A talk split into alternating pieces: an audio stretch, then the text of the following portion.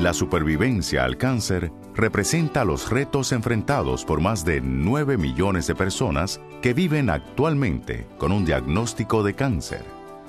Trata de la calidad de vida cuando se enfrenta a esta aterradora enfermedad, acerca de cómo aprender a comunicarse, reunir información y tomar decisiones y cómo puede negociar y resolver problemas específicos trata realmente de la forma en que usted puede hablar o defenderse a sí mismo a partir del momento del diagnóstico. El lujo de pensar acerca del cáncer en términos de supervivencia es bastante novedoso. Cuando comenzaron a haber terapias disponibles para manejar esta enfermedad, algunos cánceres se volvieron curables. Otros cambiaron de formas breves y severas a enfermedades crónicas. Las esperanzas y expectativas para la supervivencia al cáncer han aumentado enormemente. Antes de esta década, los médicos planeaban los tratamientos para las personas con cáncer. Rara vez los médicos daban opciones acerca de lo que pensaban que era mejor para estas personas como individuos. Sin embargo, Eventualmente, personas como usted comenzaron a tomar más control sobre todos los aspectos del cuidado que afectaban sus vidas. Muchas querían participar de su propio cuidado y comenzaron a comunicarse entre sí. Desarrollaron grupos de apoyo, líneas telefónicas dedicadas, materiales de consulta y redes de trabajo, a medida que las personas con cáncer se hicieron sentir la idea de la supervivencia emergió. Bienvenidos al programa 6 de las herramientas para la supervivencia al cáncer, acerca de la defensa de sus derechos. El tópico de este programa es la autodefensa. Defender significa respaldar o dar apoyo a una causa. Al finalizar este programa, usted podrá entender mejor lo que significa la supervivencia al cáncer y cómo puede convertirse en su mejor defensor. A muchas personas les resulta útil leer el material escrito mientras escuchan cada uno de los programas. Si desea una copia escrita, por favor visite el sitio de Internet de las herramientas para la supervivencia al cáncer en www.cancersurvivaltoolbox.org para imprimir esta sección. ¿Qué significa supervivencia? ¿Cómo puede definirse? ¿Cómo sabe usted si es un sobreviviente? Es importante entender que la supervivencia al cáncer es un proceso continuo y vigente más que una etapa o resultado de sobrevivir. No se trata solo de curarse, o de sobrevivir a largo plazo, o de vivir cinco años después de un diagnóstico. Se trata de la experiencia o proceso de vivir con, durante y más allá del cáncer. Desde esta perspectiva, podemos decir que a partir del momento en que se le descubre y por el resto de la vida, un individuo diagnosticado con cáncer es un sobreviviente esto significa que usted es un sobreviviente de cáncer. No importa cuánto tiempo hace que se lo diagnosticaron o en qué etapa está su cáncer. Hace años, la palabra cáncer se relacionaba con la palabra víctima. A las personas con cáncer se les podía considerar como impotentes y que no podían hacer nada para ayudarse a sí mismas una vez que el cáncer las golpeaba analice cómo se siente acerca del poder de ciertas palabras. Repita después de mí las siguientes afirmaciones y note cómo se sienten de diferentes. Soy una víctima de cáncer. Soy un paciente de cáncer. Soy un sobreviviente de cáncer. Otros términos que las personas con cáncer usan para describirse a sí mismas incluyen vencedor, triunfador, veterano, luchador, activista y guerrero. Todas estas palabras describen a alguien que tiene opciones y control. Muestran que usted no está impotente y que puede hacer mucho para mantener una alta calidad de vida después del cáncer. Definirse a sí mismo en vez de dejar que otras personas lo definan de una cierta manera, es un acto de autodefensa, o sea, una forma de representarse a sí mismo. Esto puede parecer un punto insignificante, pero las palabras que usamos para describirnos a nosotros mismos hacen una gran diferencia en la forma en que nos ven los demás, en que nos vemos nosotros mismos y en que actuamos. Esto se llama también revestirse de autoridad. A menudo oímos esto de revestirse de autoridad.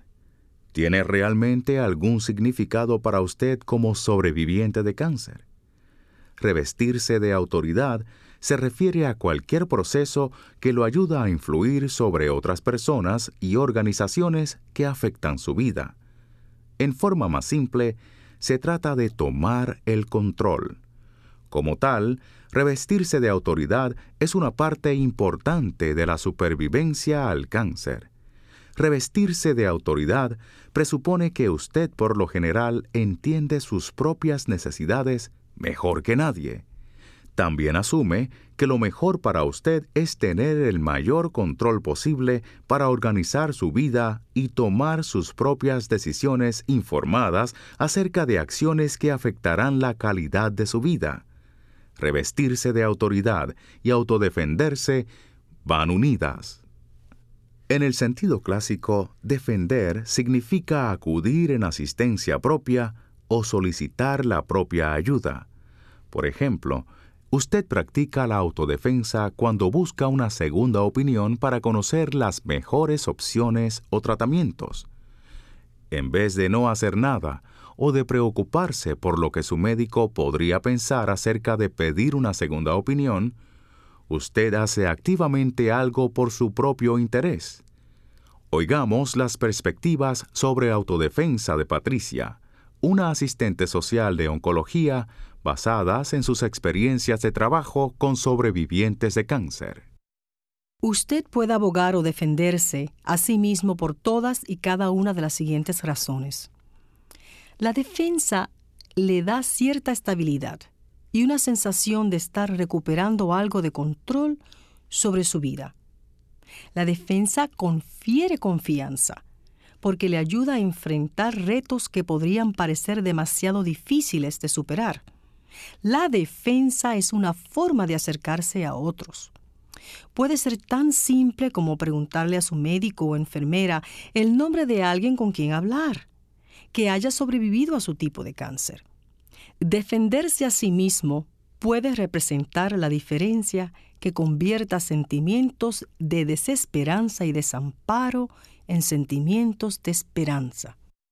Los sobrevivientes de cáncer sienten a menudo que autodefenderse y revestirse personalmente de autoridad hacen posible satisfacer sus necesidades de información, intervención y apoyo. Enunciar lo que necesita cuando se enfrenta a un diagnóstico de cáncer y saber cómo comunicar esas necesidades a familiares, amigos y proveedores de cuidado son los primeros pasos en la autodefensa. Usted puede pensar que no tiene las habilidades para ser un buen autodefensor. A menudo a las personas les cuesta más trabajo abogar por sí mismas que cuando lo hacen por otros. Si usted fuera con su hijo o compañero a una consulta con el médico, ¿saldría sin haber conseguido respuesta a sus preguntas? Si sintió dudas sobre el tratamiento, ¿no buscaría una segunda opinión para su hijo? Si considera que los medicamentos para el control del dolor que siente su compañero no están sirviendo, ¿no le pediría al médico algo más? Usted puede hablar por sí mismo de la misma forma en que lo haría por un ser querido. La clave para defenderse a sí mismo es desarrollar un plan de acción con metas específicas. Escuchemos las situaciones y decisiones de algunos sobrevivientes de cáncer. Primero, Mónica.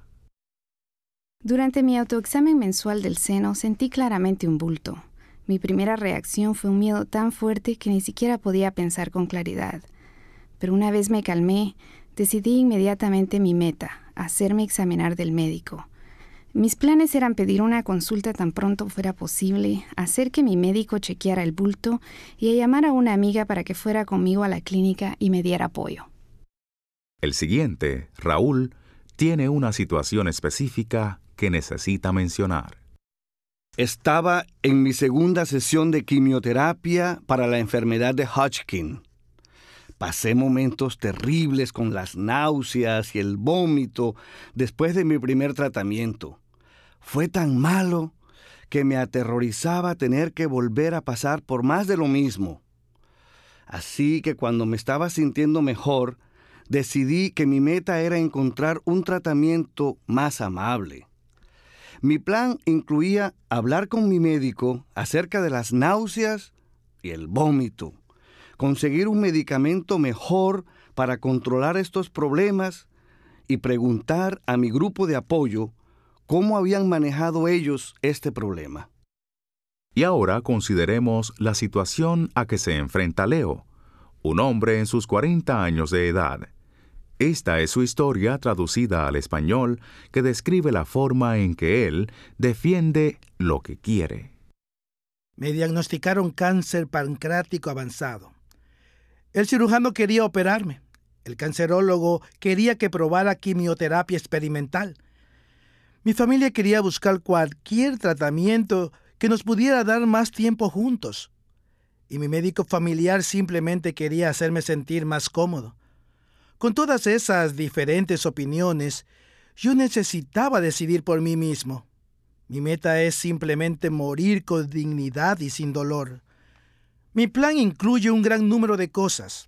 Informar a mi familia y a mis médicos de mis deseos, hablar con todos mis médicos acerca de mis necesidades médicas, asegurarme de tener suficientes medicinas para el dolor, encargarme de mis responsabilidades financieras y legales y pedir ayuda de mi consejera espiritual. Los planes exitosos comienzan al buscar la información y luego desarrollar formas claras de comunicarse con quienes pueden ayudar, su equipo para el cuidado de salud, familiares y amigos y otros sobrevivientes de cáncer. En resumen, usted se puede convertir en su mejor defensor al aprender a establecer metas y planear para conseguir esas metas. Usted puede aprender o reforzar sus técnicas de autodefensa en una gran variedad de formas. Una manera es escuchar estos programas y practicar los ejercicios hasta que usted sienta que ha aumentado su nivel de habilidad en sus áreas más débiles.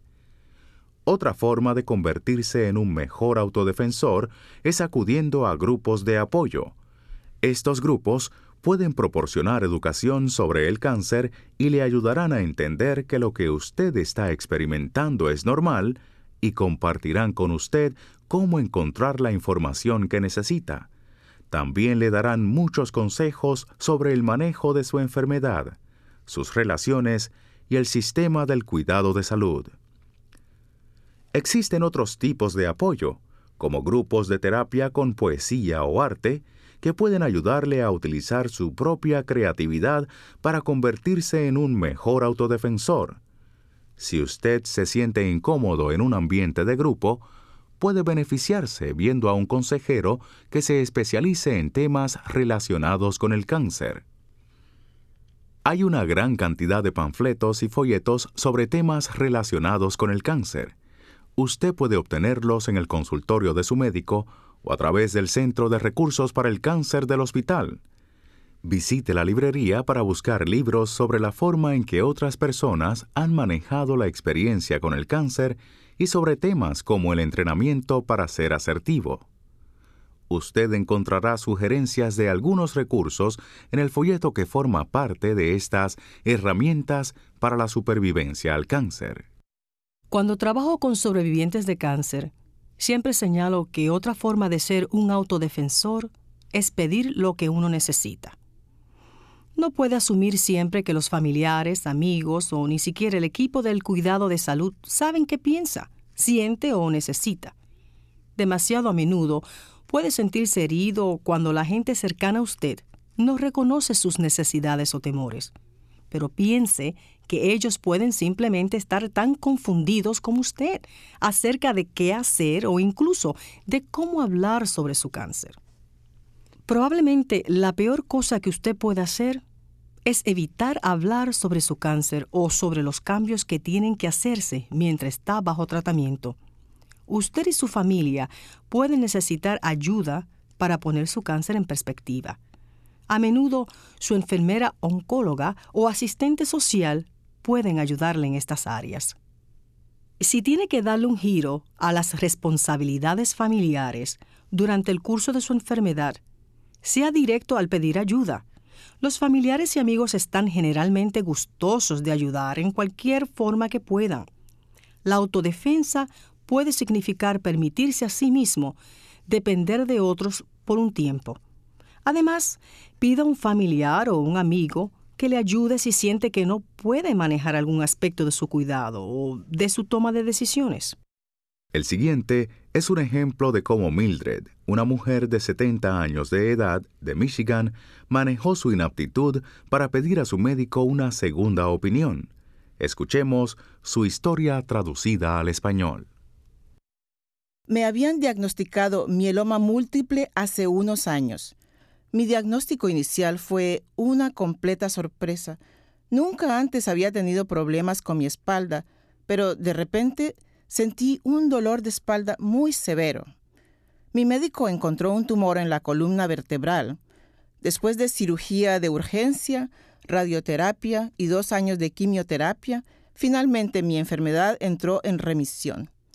Pude regresar al trabajo y mi vida volvió a ser bastante normal, pero me sorprendí muchísimo cuando fui a un control de rutina tres meses después y mi médico dijo que quería comenzar una ronda de quimioterapia intensiva el lunes siguiente. Estaba confundida.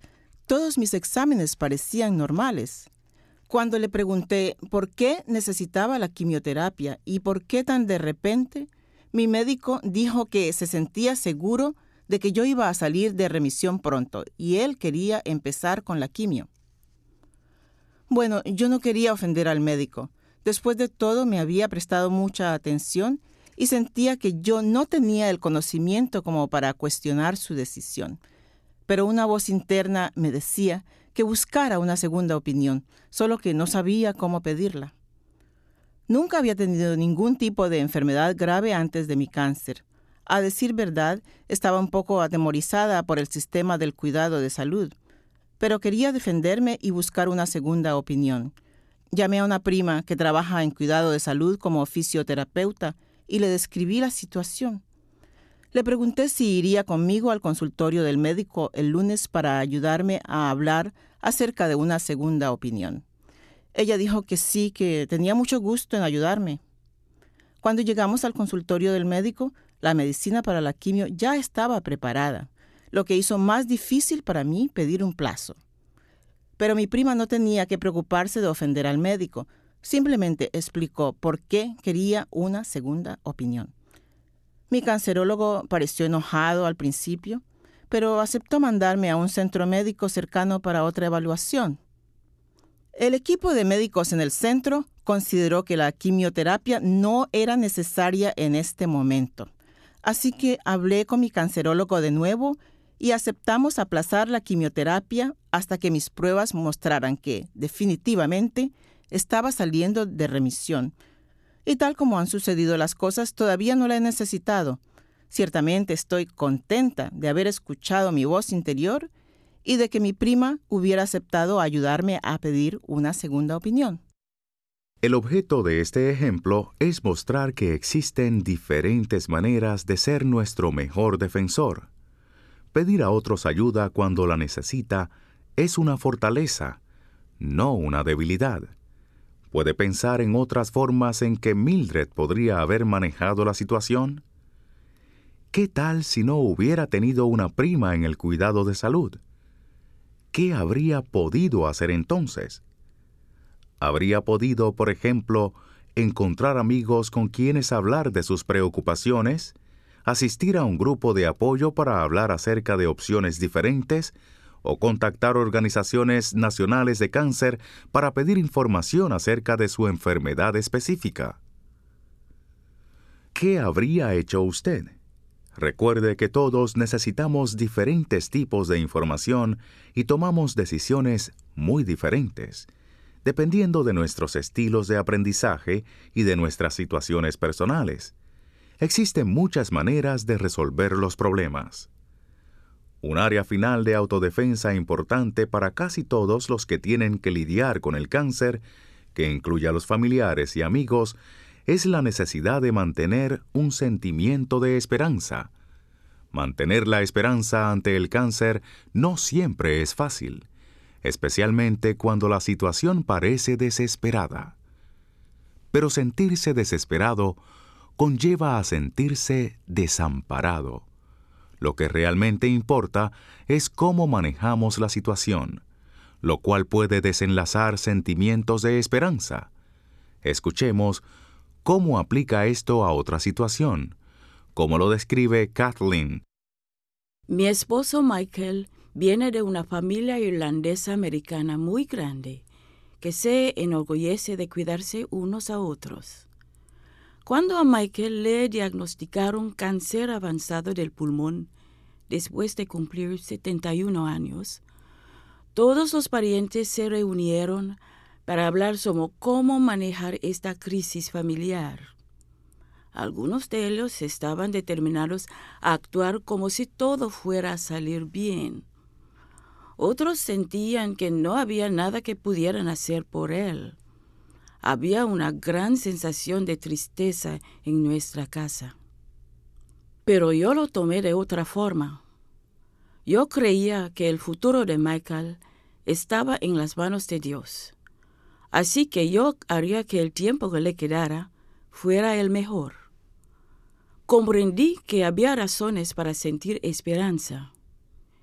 Mientras él se sintiera suficientemente bien, esperaba que disfrutáramos de nuestras caminatas diarias juntos. Cuando no se sintiera bien como para salir, esperaba que todavía disfrutara de sus comidas favoritas si se tuviera que confinar a la cama, esperaba que todavía pudiera disfrutar las visitas de nuestros hijos y nietos. Y cuando su fin estuviera cerca, esperaba que estuviera libre de dolor y en paz. Como miembro de la familia, Kathleen no se sintió desesperanzada o impotente. Puede que usted nunca haya pensado demasiado qué papel juega la esperanza en su vida o cómo manifiesta la esperanza, o incluso cómo aprendió usted a tener esperanza. Sin embargo, los resultados de las investigaciones nos demuestran que las personas basan sus esperanzas en formas diferentes y que las mismas son afectadas por experiencias familiares. Aprendemos a tener esperanza de nuestra familia de origen, padres, hermanos y hermanas, y de nuestras familias actuales también. Las familias tienen formas de esperanza bien establecidas, llamadas patrones familiares de esperanza. Ellos contienen valores y estándares familiares con respecto a la esperanza y las formas de mantener la esperanza. Por ejemplo, algunas familias utilizan una base religiosa o espiritual para su esperanza. Como resultado, las estadísticas y datos médicos pueden no ser tan importantes para esas familias, porque ellos creen que Dios determinará el resultado. Estos familiares pueden derivar una gran fortaleza de la asistencia a servicios religiosos, oraciones y charlas con el clero. Otra familia podría usar la información como base de su esperanza, su esperanza cimentada en la reunión de datos, utilizan los servicios de información sobre el cáncer y las bibliotecas médicas. La información les brinda una sensación de control y esperanza. Ningún patrón familiar de esperanza es el mejor o el más útil. Lo que es más importante es que usted piense acerca de su propia forma de esperanza y que sea directo con la familia, amigos y el equipo del cuidado de la salud acerca de lo que es más útil para usted, con el fin de utilizar y mantener la esperanza. No tiene que aceptar que alguien le diga que no hay nada que pueda esperar o que no hay esperanza. Como oímos a Kathleen, hay siempre algo por qué esperar y usted y su familia tienen el derecho de determinar qué, cuándo y cómo esperar. Trate de pensar en algo que alguien dijo o hizo en la semana que pasó, que aumentó su esperanza. Vaya incluso más atrás y trate de pensar en la cosa más útil que alguien le haya dicho desde que le diagnosticaron el cáncer. ¿Qué hizo tan valiosa esa afirmación? ¿Influyó para que usted conservara la esperanza? Otro ejercicio útil es mantener una agenda de esperanza. Todo lo que necesita es una libreta o unas cuantas hojas de papel. Su agenda de esperanza debe tener varios encabezamientos, la fecha, una columna para los nombres de las personas o la fuente de su anotación de esperanza y una sección para escribir qué se dijo o qué encontró que fuera esperanzador y útil para usted. La esperanza viene en diferentes formas. Puede ser algo que alguien dice. Puede ser un pasaje que usted lee en un libro o en la Biblia. O puede ser algo que oyó en la televisión o radio o en un grupo de apoyo. O puede simplemente ser algún pensamiento o recuerdo que lo hace sentir más positivo. La parte más importante de mantener una agenda de esperanza es revisarla a menudo. En la supervivencia al cáncer, la defensa no se limita a la defensa propia. Aunque comienza con usted, puede ampliarse e incluir defensa a favor de otros. A medida que usted se convierte en un sobreviviente de cáncer veterano, puede encontrar que quiere dar algo a cambio, compartir algo de la sabiduría que ha obtenido de su experiencia para ayudar a otros sobrevivientes de cáncer. Por ejemplo, cuando las personas descubren que usted ha tenido cáncer, pueden llamarle y pedirle que hable con un familiar o con un amigo recientemente diagnosticado. Si se siente cómodo hablando a nivel personal, hablar con una persona recientemente diagnosticada puede ser un acto de defensa. Otras formas en que usted puede querer utilizar su propia experiencia para ayudar a otros incluyen comenzar un grupo de apoyo en su comunidad, hablar acerca de su experiencia de cáncer a grupos comunitarios, asegurarse de que su biblioteca tiene información actualizada sobre el cáncer, hablar con estudiantes de medicina, enfermería, asistencia social y con empleadores y empleados acerca de su experiencia de cáncer. Contar su historia públicamente a los medios de comunicación o a los representantes del gobierno para ayudar a cambiar la opinión pública y las políticas sobre el cáncer. Aunque la experiencia de cáncer no es única, su experiencia individual sí lo es. Su edad, sus experiencias previas con la enfermedad, su cultura, su trabajo y recursos y muchas otras circunstancias afectan la forma en que usted responde ante el cáncer. Como sobreviviente de cáncer, usted necesita convertirse en su mejor defensor. Con el fin de hacerlo, puede desarrollar técnicas de supervivencia que le ayuden a mantener la más alta calidad de vida posible después de su diagnóstico de cáncer. Así que, en resumen, aprender y practicar las seis técnicas básicas de supervivencia abarcadas en estos programas le ayudarán a ser más capaz de comunicarse para poder hacer las preguntas correctas, obtener respuestas que usted entienda y transmitir sus necesidades a las personas correctas. Encontrar información para que usted pueda reunir los mejores recursos para usted y su situación. Tomar decisiones para poder sopesar los hechos y hacer elecciones que considere las mejores para usted. Resolver problemas de forma que pueda conocer sus opciones por medio de un planeamiento cuidadoso y a conciencia. Negociar para que pueda llegar a acuerdos sobre decisiones que afectan su vida y ser su mejor defensor. Nadie está preparado para un diagnóstico de cáncer y no hay nada fácil relacionado con el manejo del cáncer. Pero si usted o un ser querido ha recibido un diagnóstico de cáncer, lo que necesita es no abandonar la esperanza. Utilice las técnicas de supervivencia que hemos explorado en estas herramientas de supervivencia al cáncer. Cuando lo haga, véalas como fuentes de estabilidad, fortaleza y esperanza. Nuestros mejores deseos lo acompañan. Este es el fin del programa 6 de las herramientas para la supervivencia al cáncer titulado Defensa de sus derechos. Además, con esto termina el programa de técnicas útiles de las herramientas.